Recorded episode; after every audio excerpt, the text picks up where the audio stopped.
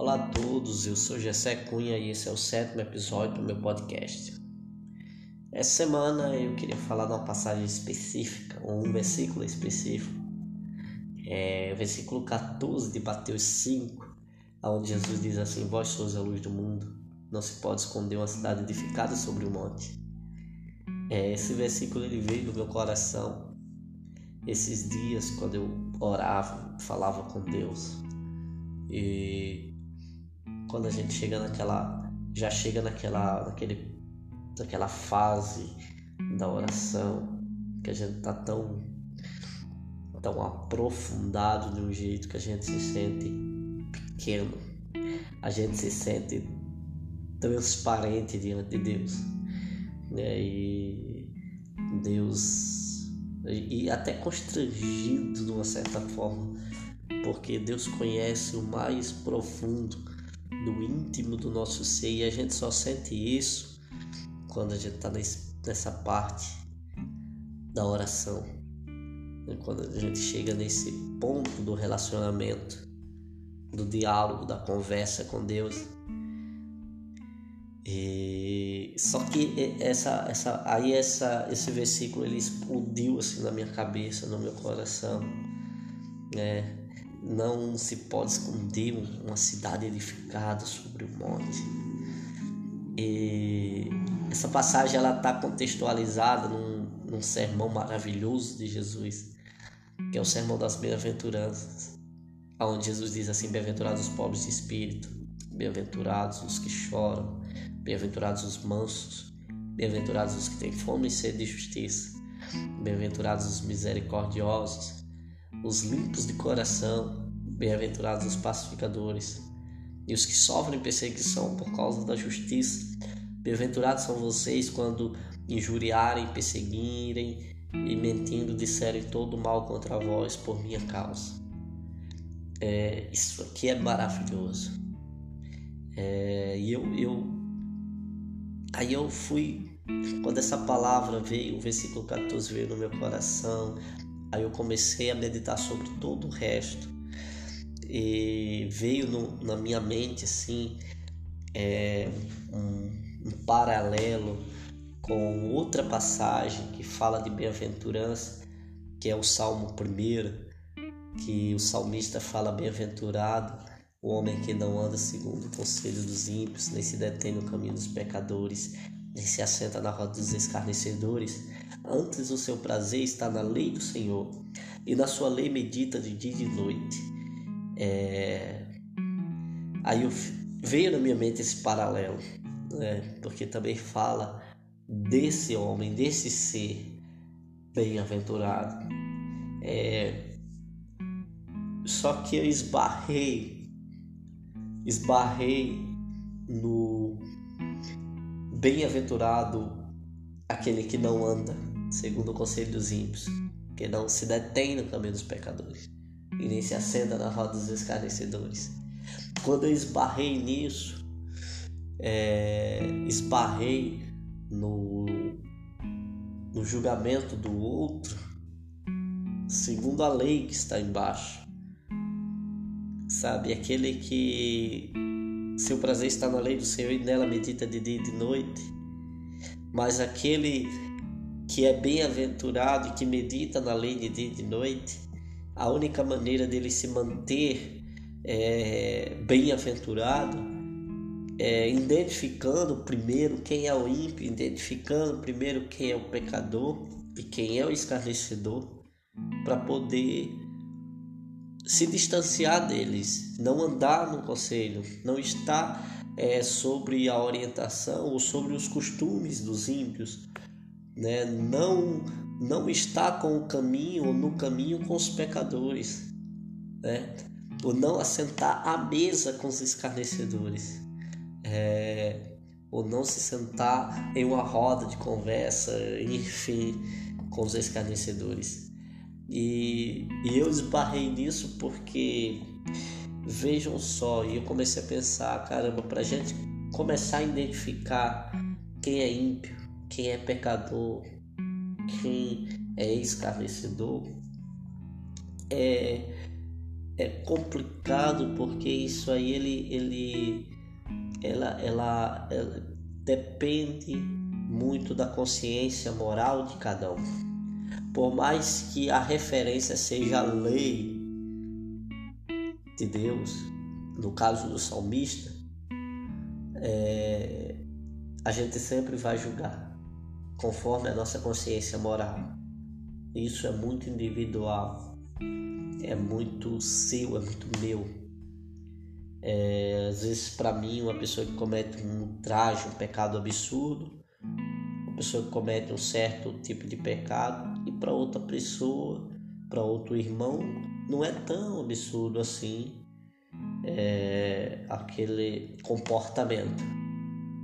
Porque eu tenho uma consciência moral e aquele outro irmão tem outra consciência moral. É, e, e, eu comecei a, a esbarrar nisso.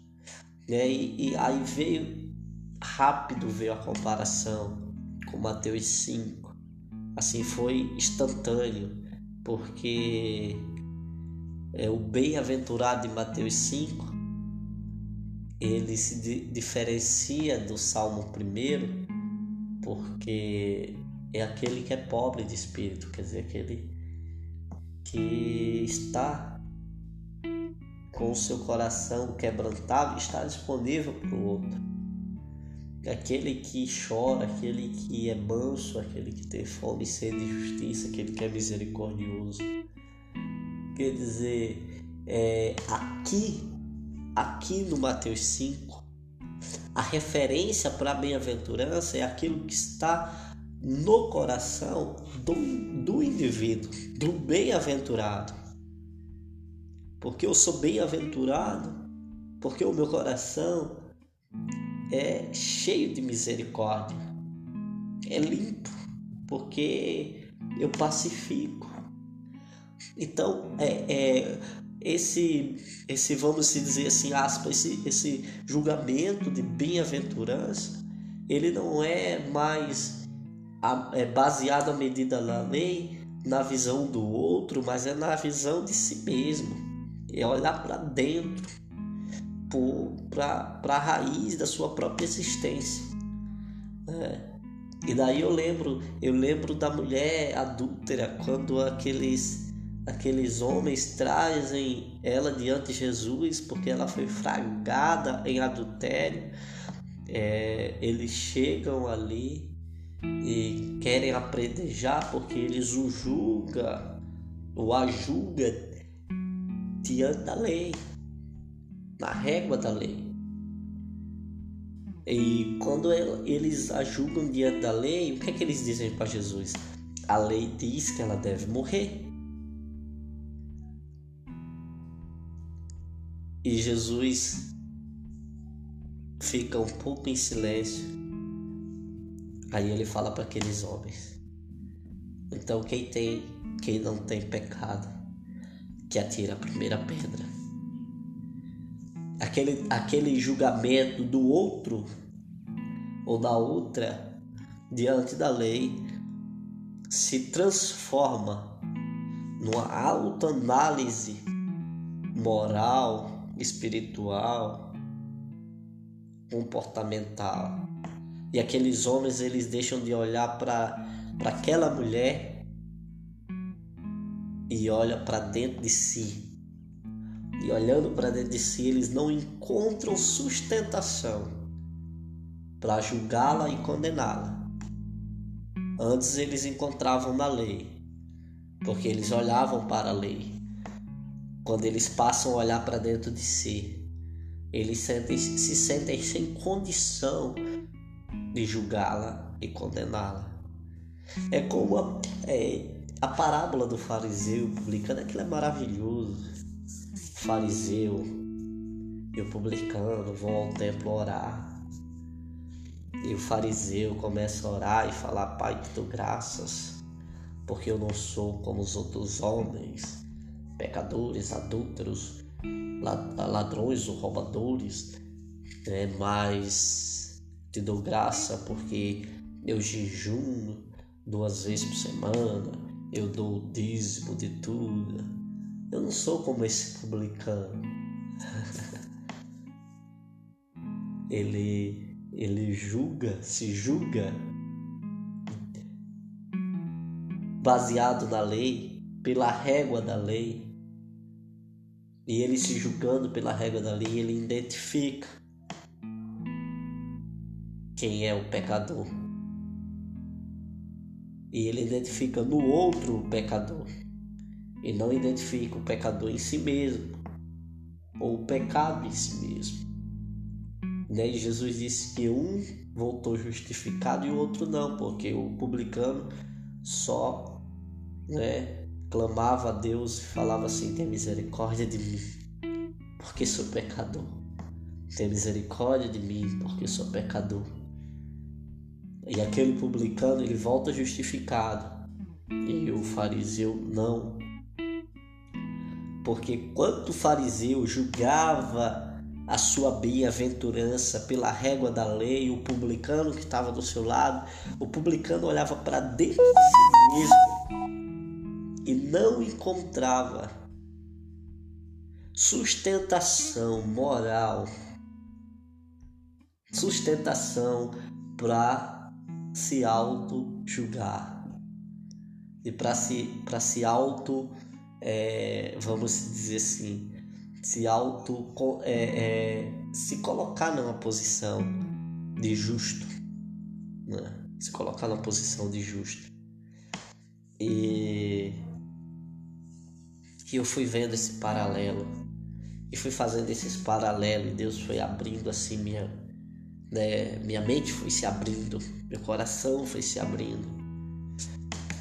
E, e sempre Deus vinha destacando essa, essa, essa parte do versículo que fala: Não se pode esconder uma cidade edificada sobre um monte. Sabe, eu lembro quando eu era muito novo ainda, nós íamos fazer estávamos fazendo missão no Rio Grande do Norte, ali no interior do Rio Grande do Norte, na região do Seridó. É uma região que tem muita serra, muita pedra. E eu lembro que a gente viajava muito ali, algumas cidades da região. E eu muito, muito pequeno. E quando nós viajamos ali para a região de Florânia, Santana do Mato, e a gente passava ali no pé de uma serra que tinha, que tem, né? e, vi, e eu vi umas casinhas lá em cima. E eu perguntei ao meu pai que casas eram aquelas. Ele falou que ali era uma cidade, fazia parte de uma cidade. Né? E, e eu fiquei fascinado com aquilo. E sempre quando eu. Sempre quando eu. Quando a gente ia para aquela região ali, eu passava, chegava naquele ponto, eu olhava pela janela do carro, aquelas casinhas, e aquilo me fascinava, porque eu queria saber como que era a vida ali em cima, né? É, e, e, e, veio essa memória, na, na, eu, eu, destacando essa parte, veio essa memória é, na minha cabeça, dessas, daquelas casinhas branquinhas, geralmente as casas. Hoje eu não sei, já faz mais de fazer 11 anos que eu vim embora para São Paulo mas aquelas casinhas, as casinhas lá no Nordeste geralmente são brancas, né? E eu vi aquelas casinhas brancas lá em cima e eu ficava fascinado. Aí eu, eu vim pra cá e comecei a imaginar Jesus ali no, no monte, pregando ali por, seus discípulos e por seus apóstolos. Esse sermão da, da bem-aventurança. E Enquanto ele falava isso, vós sois a luz do mundo, não se pode esconder a cidade edificada sobre o monte. Aí a minha cabeça começou a criar é a dinâmica de um viajante dessa época. É, um viajante da época de Jesus. Que vem pela estrada, né? já depois de dias de viagem, cansado, né? Seu suprimento de água já se acabou, seu suprimento de comida já se acabou. Geralmente os viajantes dessa época andavam de camelo, jumento, a pé, mas sempre eram condições muito difíceis porque é uma região muito deserta. E eu fiquei imaginando esse essa pessoa pela estrada e a noite já caindo, a luz do sol já se foi, a escuridão da noite vem chegando e aquela pessoa cansada, fadigada de caminhar, machucada pela trajetória do caminho, já sem, sem ter como se alimentar, sem ter como matar a sede. E quando ela está quase sem esperança, ela olha para uma determinada direção e ela vê umas luzes lá no alto. E aquelas luzes lá do alto lhe dá um sopro de esperança. Lhe dá um sopro de esperança porque ele sabe que ali tem uma cidade, tem um vilarejo.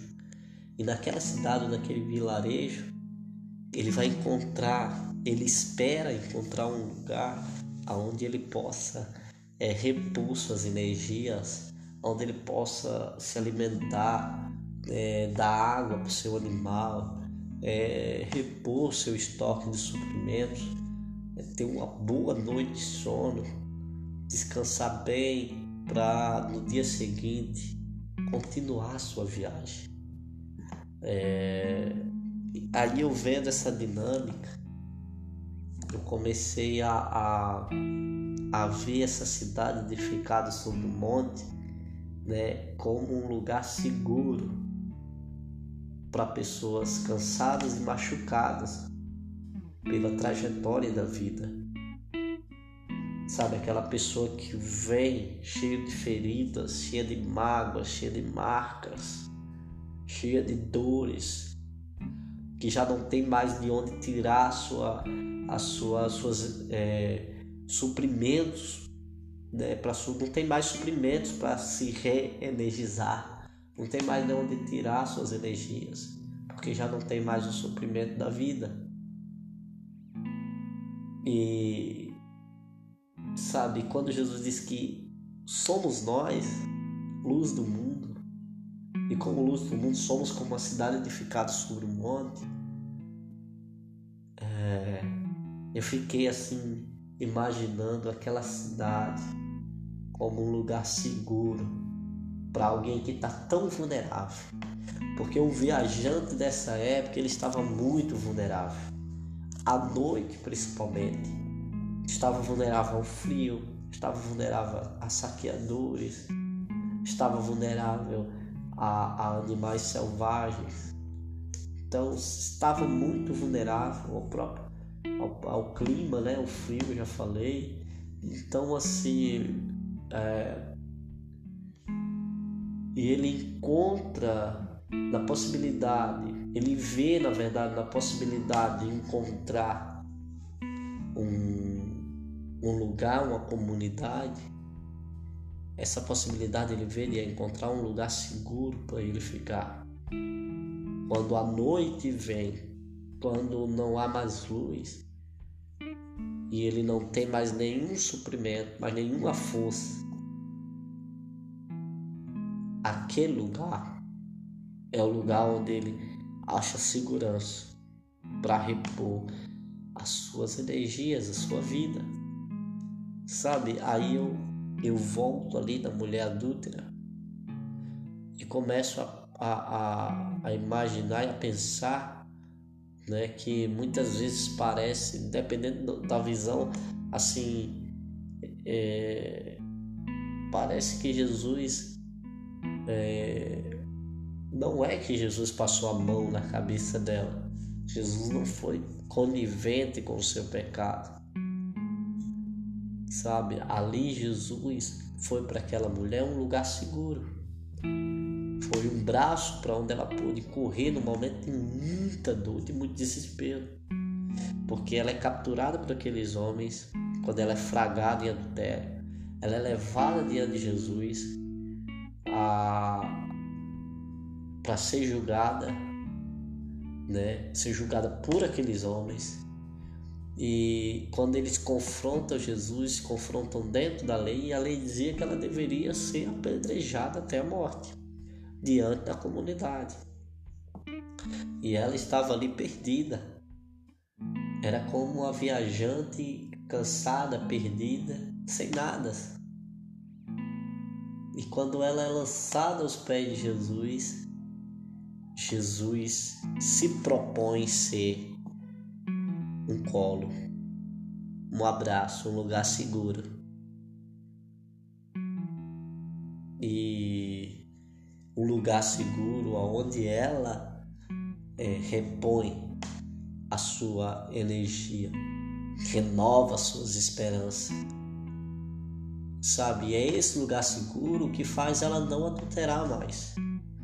Quando Jesus pergunta para ela assim: Quem te condenou? Alguém te condenou? Ela falou: Não. Ele falou: Nem eu te condeno. Vais, não peques mais. Sabe, essa experiência de abrigo, de, de aprisco, de abraço, de, de segurança que Jesus passa para ela é o que vai renovar as suas forças para que ela não pratique de novo o mesmo pecado ou o seu pecado. Sabe, eu lembrei da vez que uma mãe me procurou e na rede social ela perguntou se eu podia atendê-lo, eu falei que podia. E ela queria que eu orasse pela filha dela. Marcou um dia, ela foi, chegando no lugar marcado, ela veio com a foto da filha, para eu orar na foto. E eu olhei bem para ela e ela começou a contar o que tinha acontecido é, que tinha acontecido com a filha dela, o que a filha dela estava passando e o que eles estavam passando por causa das escolhas da filha. E eu perguntei para aquela mãe quantas vezes você falou de Jesus para ela, quantas vezes você pregou para ela, quantas vezes você falou para ela que ela tinha que abandonar aquela vida, quantas vezes você falou para ela que ela tinha que ir à igreja? Ela falou sempre, sempre prego para ela, sempre falo de Jesus, sempre falo que ela tem que sair dessa vida. Eu falei para ela, minha irmã, o conselho que eu lhe dou agora é quando sua filha lhe procurar, e ela vai lhe procurar, porque a trajetória da vida, principalmente das escolhas que ela fez, sempre a machuca, sempre a fere, e ela vai lhe procurar quando ela lhe procurar, dessa vez, não seja uma pregadora, não seja uma pessoa que não, não, não seja uma missionária na vida dela, sabe? Seja mãe. Em vez de você pregar para ela, de colo, deixa ela chorar, deixa ela falar, deixa ela desabafar Deixa ela se sentir segura nos seus braços. Porque aí é a oportunidade que você vai ter dela lhe ouvir de verdade. E foi esse o conselho que eu dei para aquela irmã. Que era para ela realmente ser um lugar seguro para a filha, para a filha. Porque a parábola do filho pródigo já mostra isso, um, um filho rebelde quando ele sai de casa, ele sai de casa porque quer viver a sua maneira, e quando ele quer viver a sua maneira, ele, ele se machuca pela, pela caminhada da vida. E quando ele se machuca, o único lugar que ele quer é voltar para casa. Ele não quer mais seguir sozinho. Ele quer voltar para casa. E quando chegar em casa, ele tem que ele, ele, ele espera achar aquilo que o pai do, do filho pródigo deu para ele, que é colo. O filho pródigo ele volta para casa justamente porque ele vê em casa um lugar seguro. O que que ele fala? Muitos trabalhadores do meu pai têm o que comer, têm o que vestir, têm onde morar. Então eu vou voltar lá e vou falar assim, meu pai, pelo menos se você não quiser me receber como filho mais, pelo menos me contrata para trabalhar para você, porque eu sei que eu trabalhando para você eu vou ter segurança alimentar, vou ter um teto para dormir uma roupa para vestir e um lugar para ficar. E o pai vai e o abraça e fala: Meu filho estava morto e reviveu, estava perdido e foi achado. Sabe aí o que veio no meu coração assim que é como luz do mundo eu, eu preciso ser para essas pessoas que me procura machucada, ferida, cansada, sem força para se levantar. É, eu preciso ser um lugar seguro para elas. Preciso ser uma mão estendida. Um abraço, como foi o abraço de Jesus no leproso. Como foi o abraço do pai no filho pródigo. Uma mão estendida, como foi a mão de Jesus na mão da, da, da mulher adúltera. Como, como discípulo de Jesus, como seguidor de Jesus, como quem tem fé e acredita que Jesus é o caminho, como igreja, na comunidade, nós precisamos ser esse lugar seguro, aonde essa pessoa chega e acha aprisco e abrigo. Que Deus abençoe. Que essa palavra possa é, ter sido rema no coração de alguém. É esse o meu desejo. Até a próxima, se Deus assim nos permitir.